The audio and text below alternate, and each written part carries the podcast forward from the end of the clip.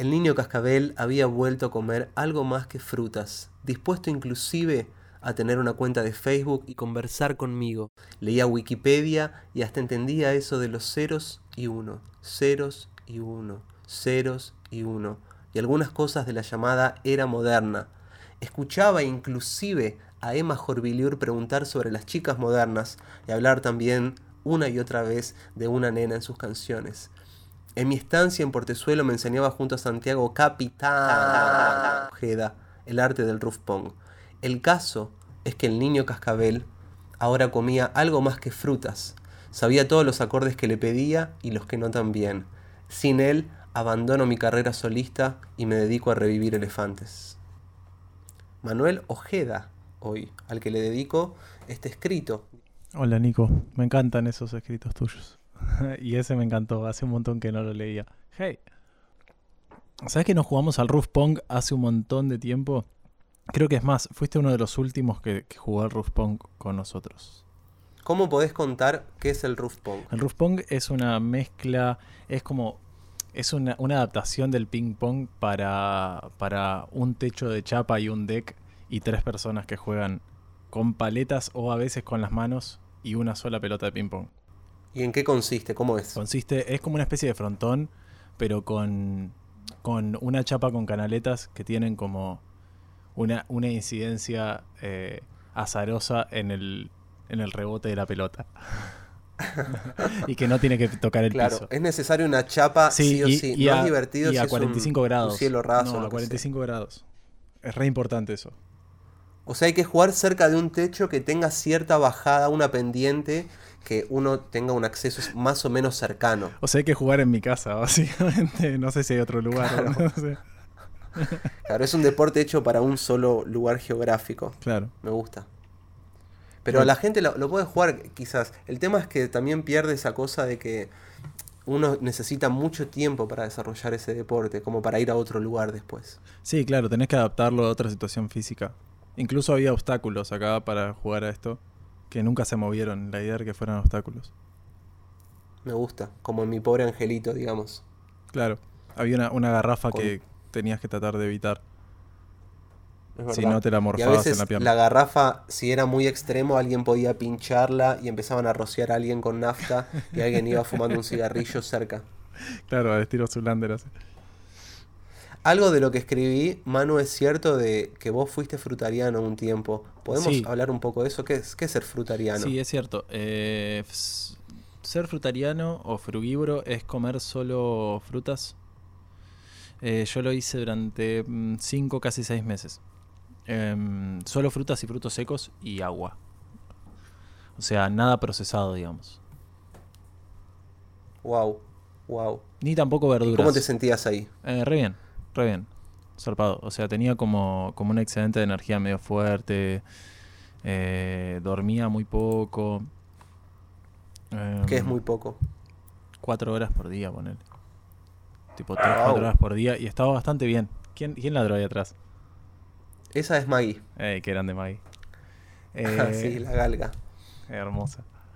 Che, eso, 3-4 horas por día y estaba como descansado igual. Así que estaba, eh, no sé, eh, la pasé bien, estuvo bueno. También estaba haciendo un montón de otras prácticas como de conocimiento interior. Entonces no sé bien en qué me afectó específicamente porque no era lo único que estaba haciendo. Entonces, pero sí, estuvo bueno, estuvo interesante. Qué bien. Claro, porque eso me imagino que tiene que llegar como consecuencia de otras eh, disciplinas. No es que arrancás desde cero y empezás a comer frutas, pero te tomás un subte igual que siempre y lo que sea. No, ni a palo, claro. Tenés que como que adaptarte, a, o sea, adaptar toda tu vida a ese, a, esa, a ese formato, ya que es un poco más como sutil. La palabra sutil me gustó un montón para eso. Es linda la palabra sutil. ¿Y cuál crees que es el ¿Cuáles fueron los pasos, si los ponemos a nivel cronológico? Em, de, como en cuanto a alimentación. Sí, para llegar a eso. Eh, yo me hice vegetariano a los 16. Y después, alrededor de los 20, como que estaba más centrado, haciendo más yoga todo el tiempo, como todos los días y varias veces por día. Y ahí empecé como a leer más sobre eso, la utilización de los alimentos. el- en ese momento estaba surgiendo mucho el sun gazing, que era como una terapia que vos, a vos te gusta bastante, que era como una, una forma de mirar al sol directamente, a la salida y a la puesta, y como que vas aumentando el tiempo que miras por día. Y mm, después de eso, vi que habían un montón, empecé a investigar y habían un montón de conceptos que se acercaban a la inedia, que es como tratar de vivir sin consumir alimentos. Entonces eh, empecé como a indagar en eso y bueno, eh, un- como que fui sutilizando la, la, la alimentación hasta llegar a, a frutarianismo. O sea, primero dejé de Wow. comer, dejé de comer todo producto de origen animal, o sea, pasé al veganismo, después pasé al crudivorismo, dejé como harinas y azúcares y después dejé todas las más verduras, digamos. Uf, harinas y azúcares es heavy, ¿no? Sí, tenés que dejarlos juntos, si no te vuelves loco, básicamente. O sea, si no te, te, te Claro. volcás al otro. al- o sea, si dejas las Leí harinas... que, leí que la harina se transforma en glucosa en el organismo, algo Sí, así. claro, es Quizás nos como- escucha un Es medio lo mismo. nutricionista y nos mata, pero... Sí, creo que yo leí algo similar, como que eh, son como que básicamente para el cuerpo cumplen la misma función. Entonces tenés que como que dejar las dos a la vez, porque si no, si dejas una, es como que te tirás a la otra de cabeza, ¿viste? Claro. Hasta tengo entendido que es muy común si dejas harinas y azúcar que te agarren unos cambios de humor Sí. interesantes. Por eso la fruta es como una, una especie de azúcar del bien. ¿Crees que hay algo en... O sea, ¿en qué se sostiene lo frutariano de que deja fuera las verduras, por ejemplo? Ah, no, no, no se sostiene. O sea, no pasa demasiado como que. O por lo menos por mi lado no pasaba por específicamente dejar la verdura. Como que había leído que el camino era ese. Y no me lo, no me lo planteé tanto en ese momento. Simplemente que la verdura por ahí requiere la mayor. La mayor parte de verduras que consumimos no son crudas. Como que ten- tendemos a procesarlas con algo. Y esto era la idea era dejar el proceso de lado. Como volver a la forma más, más primordial de alimentación, que es como las frutas, básicamente. Qué bueno. Ah, recién pensaba que si alguien empieza a escuchar esto en este minuto y dice dejar la verdura, cree que sea un eufemismo para algún tipo de droga. Pero estamos hablando de forma literal. Es dejar la verdura. Es dejar la verdura, de verdad. Bien ahí. Manu, entonces cuando vos estabas en ese proceso de frutariano, tu vida continúa y como todos los procesos eh, ocurren en simultáneo, porque son todas implosiones, explosiones y demás, ¿eso se veía volcado en la composición? ¿Te sentías más liviano, algo así? Eh, sí, no estuve componiendo tanto en esa época. Empecé a componer más. Eh, sí, estuve componiendo como para algunas bandas, pero medio como en función de lo que nos divertía tocar, ponerle. Pero no estuve tanto como que la parte del proceso de composición en el que me metí empezó después. Empezó como mm, seis meses, un año después de eso. Entonces no sé bien cómo, cómo afectó esa parte. Seguro me, me acercó a una parte más, más sutil, eso seguro, no hay vuelta. Como una cosa más, eh, más sensible por ahí. Eso estuvo, no sé. Bien ahí. Manu, cuando Sí. vos estabas eh, componiendo, las, me imagino que el proceso de composición es eterno, infinito, divergente y demás. Eh, el primer material que podemos escuchar es Lira, que llega hace más o menos poco, es del 2016. Eh, podemos hablar de todo lo que no pasó, lo que no quedó registrado, lo que Hmm. nunca va a salir en ningún lado. O sea, de, de eso, de- del, del, del, del ira, digamos, del material ese. De- o sea, para llegar a Lira, todo lo que no sucedió o no quedó registrado, Ah, muy bien. mejor dicho. Eh, bueno, en realidad es que el IRA fue como una manera como de registrar algunas cosas, pero que venían, eso, venían a significar un montón de, otra- de otras que no. Que fueron, no sé, un proceso como compositivo que arrancó, ponerle que a los... Empecé a escribir como a los 16 años, que además se me da por escribir a mí, como más allá de componer, es como de hacer algo en la guitarra y qué sé yo, se me da por escribirlo en un papel. Entonces como que las primeras veces que se me dio por escribirlo tenía así, no sé, 16, 17, como que apenas sabía escribir música. Y lo usé para como motor para aprender a, no sé, aprender a escribir mejor y mejorar la lectura y todo eso. Qué bueno. Em, ¿Y en proyectos? Y en proyectos, Claro, en proyectos por lo general eran cosas bastante simples, como que acostumbré tocar con músicos que no eran por ahí que su fuerte no era la lectura o que se habían, se habían desarrollado más para el lado de tocar en vivo y, de, y de improvisar y de agarrar estructuras simples y trabajarlas un montón. Entonces como que escribí, compuse más para eso. Y en colaboración, así que sé yo. Y, y después hubieron un montón de otras composiciones que pensé que iba a grabar para Lira y que quedaron como fuera. O sea, no, Lira no fue como un proceso ordenado, fue un quilombo todo.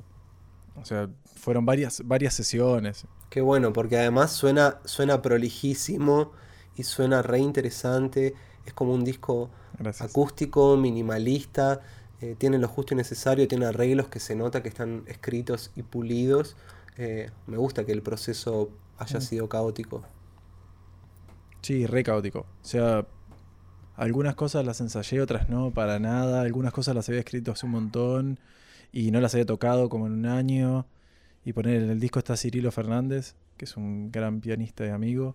Y pintó que me llamó un día y me dice, che, estoy acá en Maldonado. Y fue como, ah, bueno, dale. Me dice, grabemos algo. Y yo justo estaba grabando eso, entonces le pasé un par de temas y hacía un montón que no tocaba esos temas, pero dije, bueno, ya fue, yo que se los tengo escritos y tipo me junto con él una vez y vamos a grabarlos. Entonces como que fue todo súper caótico así. Y varios temas que estuve ensayando bastante con otros ensambles no se grabaron nunca, porque no sé, no encontrábamos el momento o no sé, ni idea. Como que también se me dio por, bueno, tal, lo voy a cerrar acá, son cinco temas y chau.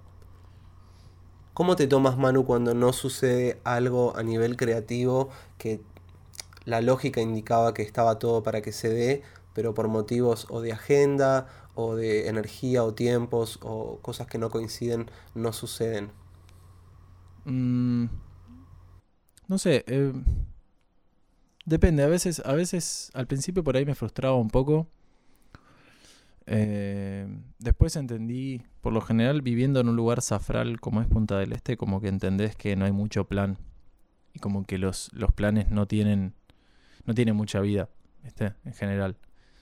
Eh, se van, o sea, no es que no tengan mucha vida, sino son re útiles para marcar un, como un camino o una idea pero en realidad después tenés que estar todo el tiempo adaptándolos a que por ahí la gente con la que los estás con la que te ves haciendo ciertas cosas se fue de viaje a otro lado después de que terminó el verano o, o que de repente tenías muchas ganas de hacer algo y estuviste tan a full un- una temporada que por ahí ya no tenés ganas de hacer lo mismo entonces cambia como el motivo detrás de todo y la voluntad detrás de todo entonces llegó un momento como que me aprendí a adaptarme mucho más. También coincidió con que me fui metiendo cada vez más en el jazz, que es un poco como... Es aprender a hacer eso, básicamente. Bien ahí.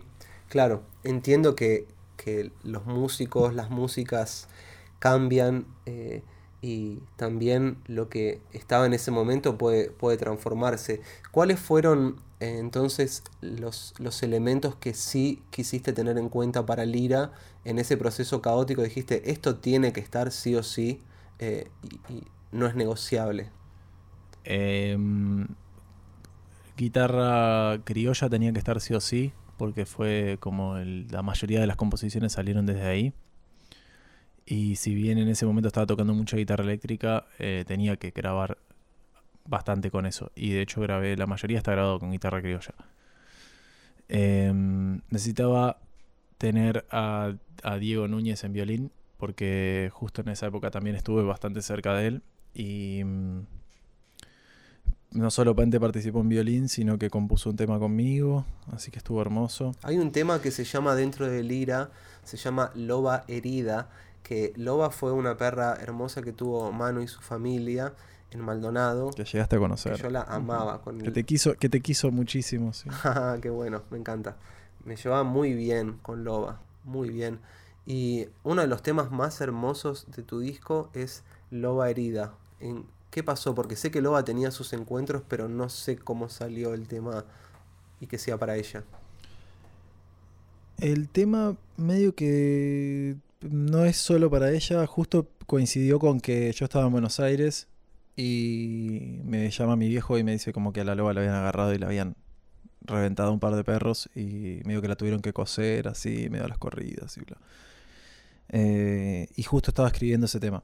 que después lo terminé desarrollando más con Diego Núñez, eh, que lo entendió zarpado a la perfección.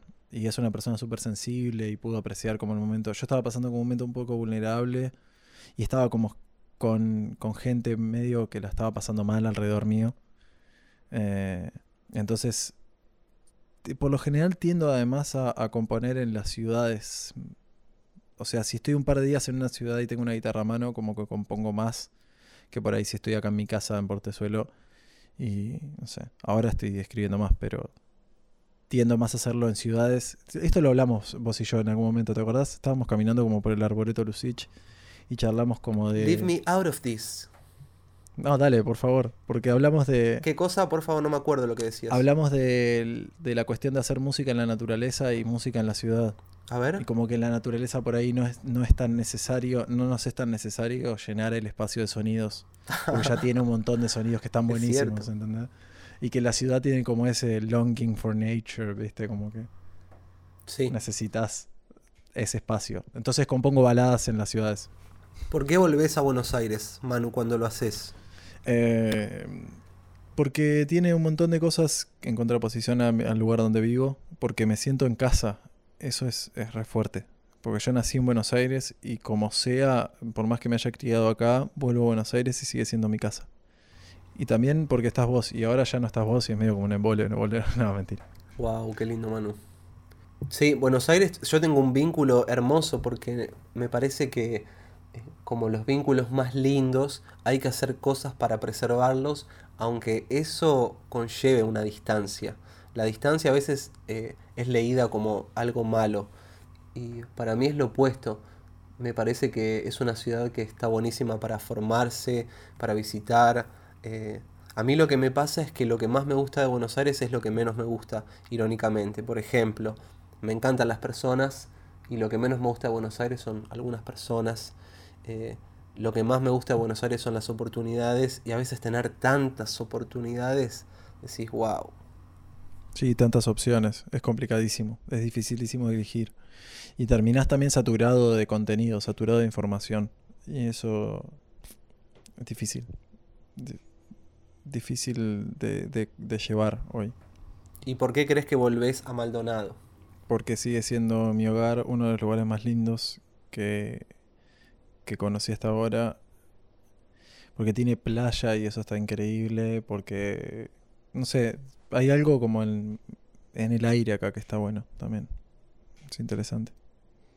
Y porque está mi familia, eso ni hablar. Y mi familia es una masa. Y hay una data de candombe que vos te empapaste sí o sí. Eh, ¿Qué onda, Manu? ¿Cómo fue tu llegada? Yo no sé quién soy yo, si me acuchilla la cuchara. Yo no sé quién soy yo, si me acuchilla la cuchara. Exacto. Si quieren aprender candombe es ya no sé quién soy yo si me acuchilla la cuchara. Ya no sé quién soy yo si me acuchilla la cuchara. Ya no sé quién soy yo si me acuchilla la cuchara.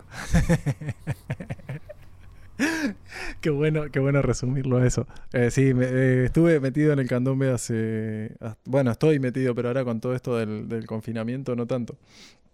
Pero sí, estuve en los últimos años estudiando bastante candombe y tocando con varias bandas y, con invitados. Y mm, Uruguay, es, esa es la parte como más identitaria, más fuerte de Uruguay y de la cultura negra de acá. Eh, nos- les encantaría decir afrodescendiente, pero no está tan bueno. Eh, es más linda la palabra negro. Y, y- y- y para ellos también. Sobre todo para ellos. Eh, Claro, afrodescendiente es como demasiado elegante, ¿no? Sí, acá no agarró mucho eso. Eh, capaz que sí entre algún grupo, en el, en el grupo que yo conozco, en el que yo curto de candombe, no. Es muy demasiado respetuoso, me suena. Sí, es demasiado y sospechosamente respetuoso. Bien. Eh, hay- es como la parte identitaria más, más fuerte. Si bien acá hay un desarrollo del folclore, es distinto del desarrollo argentino, no es tan rico, es como más para el lado de la guitarra y del canto popular. Y el candombe es una cosa que conecta bastante a... Más que nada como a la costa, o sea, todo obviamente Montevideo, por supuesto, pero bueno, se extiende hacia Maldonado y parte de Rocha, de Canelones, y también para el otro lado, para Colonia y el litoral. Eh, y, y es algo que tiene que ver ya, es como, es como un. Es como un lenguaje identitario del Uruguay, ya es, es otra cosa. O sea, acá escuchar tambores es algo. Es algo que toca una fibra. Y no solamente para los uruguayos, o sea, la gente que viene de afuera. No sé, ejemplo, a, a mi vieja le encanta escuchar tambores. Es, es una cosa que le, genera como algo como algo atávico, ¿viste? Como algo de sangre. Y me parece muy buena actividad, ¿viste? La de ir a escuchar, ir a bailar un poco, compartís y se arma algo re lindo que están los más chicos, los más grandes, las abuelas, las chi Es como está toda la, Sí, familia toda la familia. en son de pasarla bien. Tal cual. Y se tocan también los tambores y se baila desde muy chicos. Es, es, eh, es, es una...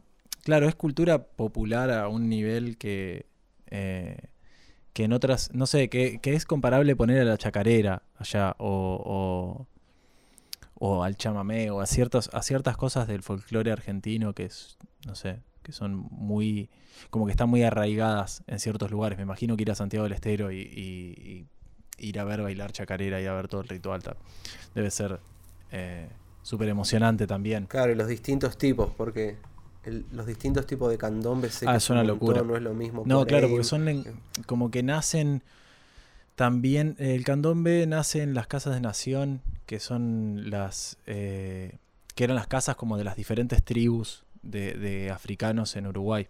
Entonces, cada una está vinculada como con una nación africana.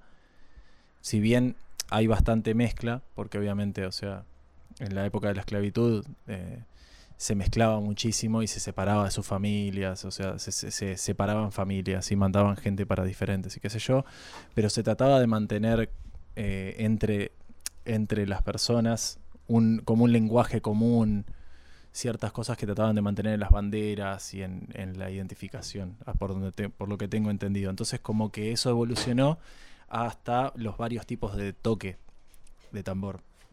Entonces tenés Quarem y tenés Ancina y son diferentes como lenguajes, digamos. Donde los tambores como que charlan de otra manera. Bien ahí. Manu, vos además de, de leer partituras, lees en general literatura, poesía, eh, ensayos eh, eh, y demás. ¿Hay algo que lo pudiste llevar a la música de que también te cope leer? Sí, como que me gusta el registro en lo escrito, eso seguro. O sea, leo, leo literatura desde mucho antes que música. O sea, yo no empecé como músico formado como formalmente, ¿viste? De, como de conservatorio, empecé como como guitarrita popular. Entonces, aprendí a leer mucho más tarde, pero sí la parte de, la literatura fue re fuerte. De hecho, en, algún momento como que estuvo la, la, la posibilidad de estudiar literatura en mí y filosofía. Como que estuve ahí a punto, estuve a punto de entrar en el CBC en un momento que me fui a vivir a... Y fui, hice el, y como que hice el, el ingreso y toda la cosa, cada cosa, y, y antes de ir a las clases que ya estaba yendo de oyente, eh, no, me dediqué directamente a la música. Pero ¿Qué año? sí, estuvo... es- año 2007, 2008. Ah, ok, hace un rato. Sí, hace un ratito. Bien ahí. Manu, fuimos a ver el año pasado a Jacob Collier. Una de las experiencias más lindas como, como escucha. que es más importante, que ser como, como escucha es mucho más importante, lejos que como Tal músico. cual. Aguante escuchar, aguante escuchar. Em, a mí me pasó que uno de mis miedos, desde ya que me gusta mucho Jacob, debo admitir que al principio lo, lo admiraba, pero sus composiciones no me llegaban, pero sacó una especie de, de discos que es como, no sé, creo que van a ser cinco, ahora me vas a contar de eso, no sé cuántos Cuatro, van a ser. sí. Cuatro, ahí va, que se llaman Jesse, que es como un personaje de él. Y eso me empezó a, a encantar porque lo vi como algo sensible y que si bien hay mucha data, hay una orquestación tremenda y demás, te emociona. ¿Qué, qué hay eh, Sí, ahí? Muchísimo. Muchísimo, boludo. Para mí, eh, Jacob es, es como el... Nada, a mí me pasó algo similar igual, ¿eh? Si bien me, me fascinó desde el principio, no conecté tanto con, con su composición. Y mm, creo que ya algunas cosas de In, My, de In My Room, que es el primer disco, ya algunas, alguna cosa de él como que me tocó algo. ¿Viste? Como que me llegó a cierto lado. Pero Jesse me, me voló la cabeza. Me parece una, una, una obra hermosa. Más allá de que sean cuatro discos, es una obra total. Y tiene una primera parte que es súper orquestal y otra, una segunda que es como más folk y más íntima. Igual siempre lleno de friqueadas y de enfermedades. Eh, El show fue súper simple, ¿te acordás que también hubo momentos, Sí. a ver, con una complejidad, una polirritmia, contrapuntos, cosas alucinantes, pero tuvo momentos que era la guitarra, ellos sentados, cantando con esas voces alucinantes y fue como, no sé, un, eh, como, ¿cómo decirte? Pura sangre, ¿viste? Sí, sí, totalmente. Re minimalista. Eh, ¿Te acordás que terminó así? Incluso terminó como con una guitarra, creo que desenchufada o una cosa así. Terminaron cantando como a capela. eh, Como con un. Sí, como en un set súper acústico.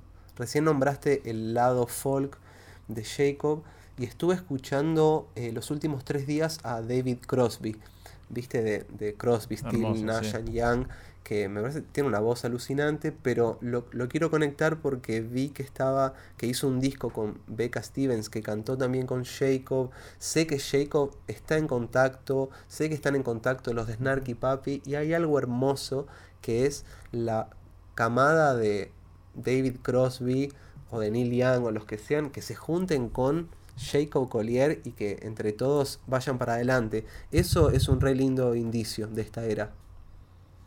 Sí, y no solo. Es, es loco, pero vinculó como a un montón de gente de ámbitos distintos. Ni hablar que, como es un artista Quincy Jones, eh, está en contacto con mucha gente de diferentes ámbitos. Pero bueno, que ya se haya conectado con un tipo como Quincy Jones ya es un montón. Pero ponerle. Así también está, así como se conectó con Crosby y con Snarky Papi, qué sé yo, está también con Herbie Hancock y con con Steve Bay, ponele, que, que es alguien que no diríamos ni siquiera que, que por ahí le interese ese lado, ¿entendés? Pero aporta también lo suyo. Y de hecho aparecen, bueno, de- re- recién dijiste algo de Crosby. Crosby fue uno de los que mandó su Moon en, el, en la intro de Moon River. Creo que hay como 150 personas y uno de, los, de las cabezas más grandes que aparece en ese video es Crosby. ¿Qué pasó ahí? ¿Podés contar? ¿Cómo fue eso? En, en esa intro Sí, ¿cómo llegó a hacerlo? No me acuerdo bien. Hizo un arreglo de Moon River eh, para el cual escribió como una intro donde pidió que cada persona mandara su Moon eh, como con diferentes notas dentro de como una tonalidad y después armó un video donde aparecían las caritas de cada uno. Y ahí Wow. Ahí hay va. gente completamente diversa, tipo Richard Bona, Herbie Hancock, Quincy Jones y, Chris Martin de Coldplay y no sé, hay, hay gente muy diversa ahí. Wow. Y ni hablar las la, eh, Dodi y las cantantes que trabajan con él, que son increíbles. Maro, que nos encanta. Sí, genia Maro. Qué genio, me encanta lo que hace Maro. Fue de, de las Alta de las preferidas del show, te diría, cuando, cuando la escuché cantar Sí. sola también me emocionó un montón. Jacob tiene algo que vos lo habías nombrado recién con esto de pedirle a las personas cercanas que manden videos y demás, que es una mezcla entre ser un nerd, ser cool, caerle bien a los tipos, pero también tener una parte un poco más eh, sensual y también tiene ese costado de, de pibe que le canta a la chica como el, como el tema que hizo con Daniel César. Tiene una mezcla entre Sí. nerd, popular y demás. Ese blend eh, me parece que está bueno, pero saliendo del jazz es raro, ¿o no? Sí, claro. O sea, igualmente, creo que él está más vinculado con la canción en lo que hace como en su producto. No- sé si la canción, capaz que la obra más en general que con, que con el jazz específicamente. Si bien maneja muchísimo lenguaje de jazz, eh, está más vinculado como con la obra. Viste que él viene como de un... Viene de un contexto, su madre es violinista clásica y es directora y, y profesora de violín y como que él hizo mucha cosa de, creo que de ópera de chico, tipo de, de como de teatro musical, así, cosas como vinculadas a la ópera.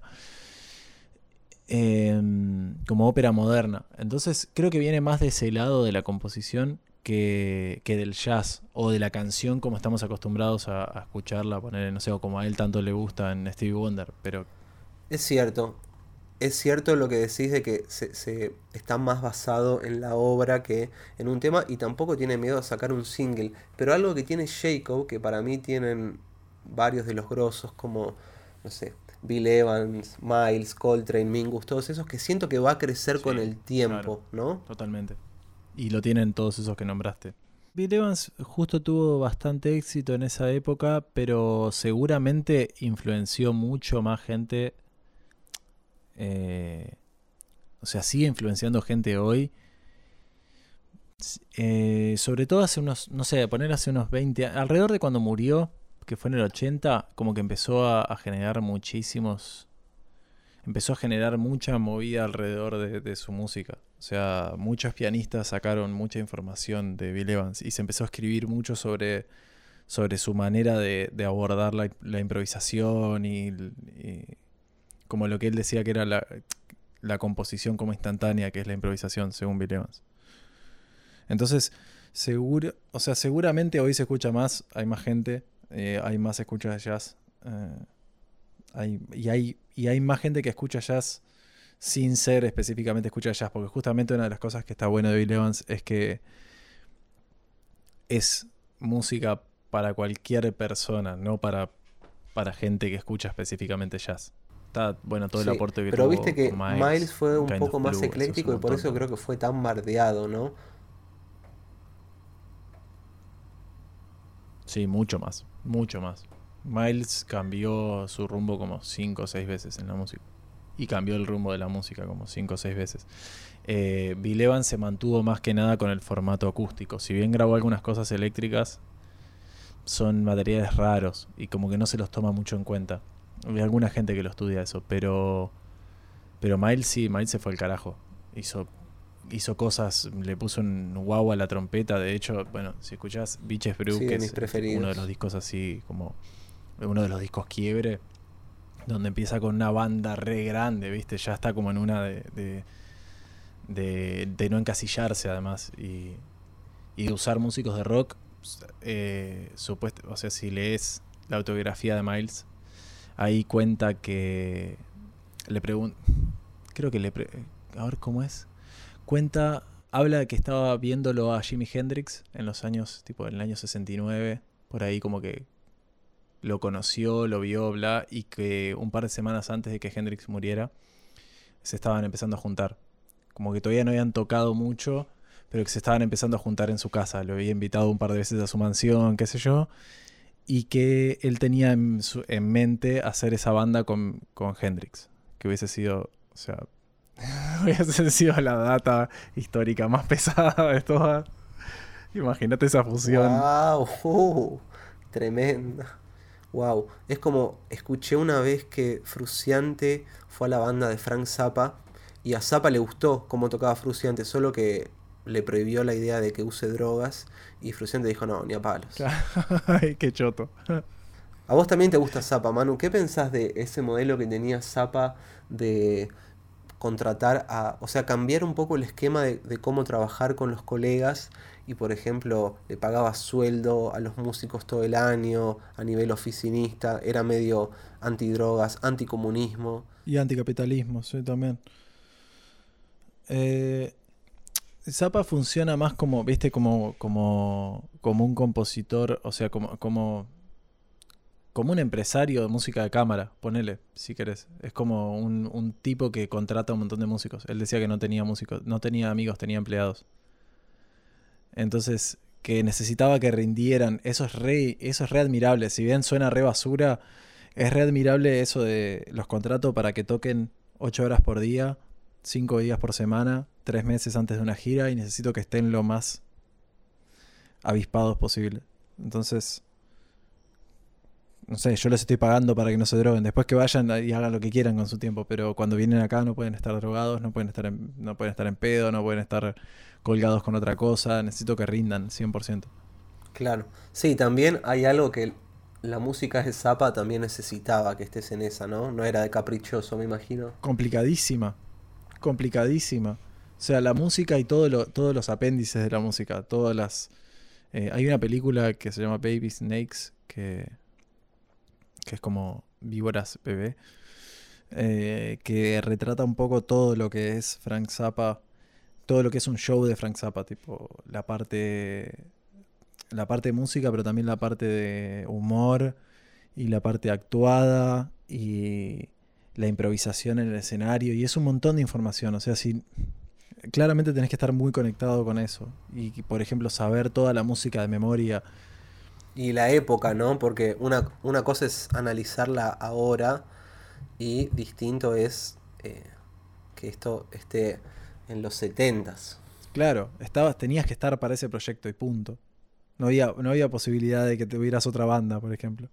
Zappa lo que tiene es que también sacaba discos en cantidad y demás y tenía un vínculo con la prensa eh, particular, pero no tenía miedo de él, por ejemplo, hablaba bien de los productores, como que de los productores más antiguos, como que tampoco le gustaba la nueva camada y entendía ciertas cosas, que es similar a lo que hablábamos de Jacob. Es un pibe que es bastante nerd, hace música que no es radial, pero también es para todos, usa Instagram como si fuese un influencer. Eh, creo que Zappa hubiese sido un poco similar, como que lo veías haciendo entrevistas jugadas en la tele eh, y demás. ¿Qué onda esa, esa dualidad? Sí, más al, más al final de su vida, pero igual eh, Frank Zappa era como un personaje controversial, bastante diferente a lo que es Jacob. Jacob por ahí no se mete tanto con, eh, esa parte como confrontativa. Frank Zappa casi siempre que aparecía en, un programa de televisión era para bardearse con alguien. Claro, es más amoroso Jacob. Yo me refería más al, al, uso que le daba a las nuevas tecnologías, que para mí es similar a lo que pasaba con Spinetta. Como que los bardeaba y no le gustaba, pero también entendía que tenía que ir a un lugar y sonar bien y tocar en lugares y que les paguen bien y que las condiciones sean buenas. Hay como una especie, hay una especie de, viste, sí, totalmente. interpretación fallida de que eh, si te gusta eso y lo haces por la plata es por un género, pero realmente necesitas recursos para, eh, para moverlo. O sea, ¿qué, ¿qué, notabas de Zapa en su momento? ¿Cuál es tu lectura? Sí, totalmente. Y claro, es lo, es lo que te decía, que es, es, es, más que nada un empresario el tipo. Entonces, más allá de que es un gran compositor y un, y un gran un gran todo, un ser humano muy desarrollado, entiende que hay una faceta de, de ser una persona creativa que es toda la parte económica y, y la infraestructura eh, que necesitas para montar un show de ese tamaño y la cantidad de guita que necesitas. Eh, no la vas a conseguir o sea, no la podés conseguir de otra manera que, siendo un personaje mediático, ponele. Hay gran parte de como de entendimiento de eso que normalmente no se tiene, no se tiene en cuenta. Eh, de, comprensión del medio en el que se mueve. O sea, no simplemente. No simplemente ser un gran artista, sino eh, tratar de conseguir los medios para poder serlo para un montón de gente o para poder dejar. Eh, no sé para poder dejar data registrada. O sea, un tipo que, sacó 60 discos en 40 años necesita necesita todo un aparato de gente laburando en eso, claro. Hay una entrevista re linda donde le preguntan, está sacando un disco con la con, de música de cámara, de, con, la, con la orquesta de, Londres, la orquesta sinfónica, y, y, creo que es Letterman que le pregunta, le dice, ¿y con esto cuánto pensás, con esto cuánto pensás ganar? Y dice, ¿cómo ganar? ¿Cuántos discos pensás vender? No, no pienso ganar, te estoy perdiendo 100 mil dólares, dice el tipo. es increíble. No le importa además. Dice, y, el otro se queda como medio seco y le dice, pero ¿por qué estás Y porque necesito que esta música la toque en orquesta. Esto es una inversión, no voy a ganar nada. Dice, si vendo 15 mil discos es un golazo. y, estoy, y estoy perdiendo plata igual. Qué lindo igual que lo, que lo haya podido hacer. Mano, hace poco sacaste un disco em, con un trío que se llama Madres. Eh, que es como en mi lectura de escucha, eh, tiene unas partes de improvisación, pero no es jazz, grubea, eh, es bastante poderoso porque es en un formato trío potente. ¿Me querés contar un poquito del disco de Madres? Dale, de una. Madres es un trío con Bruno Repeto y Miguel Nieto, que son dos de las personas más divertidas que me crucé. Eh, que tenemos hace de Maldonado son ellos también. de Maldonado los dos, sí. De hecho, Miguel es una de las primeras personas con las que toqué en mi vida. Como uno de los primeros músicos con los que me junté a tocar. Em, y venimos juntándonos hace un montón de tiempo. y nunca habíamos hecho nada de tipo de, de, de, de registro, digamos. Eh, y de hecho no habíamos tocado a trío en vivo nunca, eh, hasta hace poco. Y teníamos ganas como de registrar la, la dinámica del trío más que, más que la música en sí. La música fue como una especie de, tobogán para lo otro, ¿viste? Eh, el- como que el, el objetivo no era si bien hay música escrita y escribí un montón de cosas que por ahí tenía ganas de grabar y qué sé yo, la idea era, era que se registrara la dinámica de, grupo, que creo que es un poco como, es ahí es donde está un poco el, jazz, ¿viste? O por lo menos para mí la parte conceptual. No es, no es jazz estilísticamente hablando porque ni a palos es jazz. O sea, no tiene nada que ver con el jazz, pero sí es jazz conceptualmente porque, por ejemplo, se tocó todo eh, eso no tiene edición prácticamente. Está todo tocado en vivo. Y yo creo que grabé una viola entera en un tema. Como que la volví a grabar toda, pero grabé porque quería escuchar una criolla en algo. Pero como que mantiene el espíritu de jazz en el sentido que lo que se tocó, bueno, nos amigamos con eso, nos amigamos con las notas que tocamos, con los momentos en los que tocamos. Que siempre hablamos esto de Johnny Mitchell, que, que dejó dejó la música de grande, como a los 80 años, no sé, 70 y pico años, porque dijo que ya no, que ya no la aguantaba más, ¿viste? Me parece, me parece rarísimo. eso. O sea, No. no, está tocando Johnny. Y hace un montón y se dedicó a pintar. Como que después de los últimos discos que sacó, medio que se pudrió de la música y, y dice que ya no escuchaba más la música en su cabeza y como que ya está. Entonces me parece que a- más allá de, de las elecciones que vayamos haciendo, que es como decías vos, o sea, si nos hace sentir bien, va a seguir estando. Y, y en el formato que sea, porque capaz que, no sé, capaz que después... Imagínate si en 20 años por ahí empezás a hacer discos, pero no para que los escuche alguien, simplemente porque tenés ganas de hacerlo. Como esta historia de, de que Tom York hizo un disco Tal que cual. duraba 18 días, ¿viste? Y nadie escuchó eso más que la gente que estuvo en, en ese, en ese evento particular, en ese momento en Australia, pero en realidad no hay forma de escuchar ese disco. Nadie, nadie puede escucharlo en su casa. Entonces, me veo un poco en esa historia si, si, si me dedicara a otra cosa, me veo un poco en la historia de seguir haciendo música igual porque tengo ganas de hacerla. ¿entendés? Aguante. Aguante, mano. Ojalá que la sigas haciendo. Amigo, te mando un gran abrazo y nos vamos a ver pronto. Gracias, querido. Te mando un abrazo enorme, espero que sí.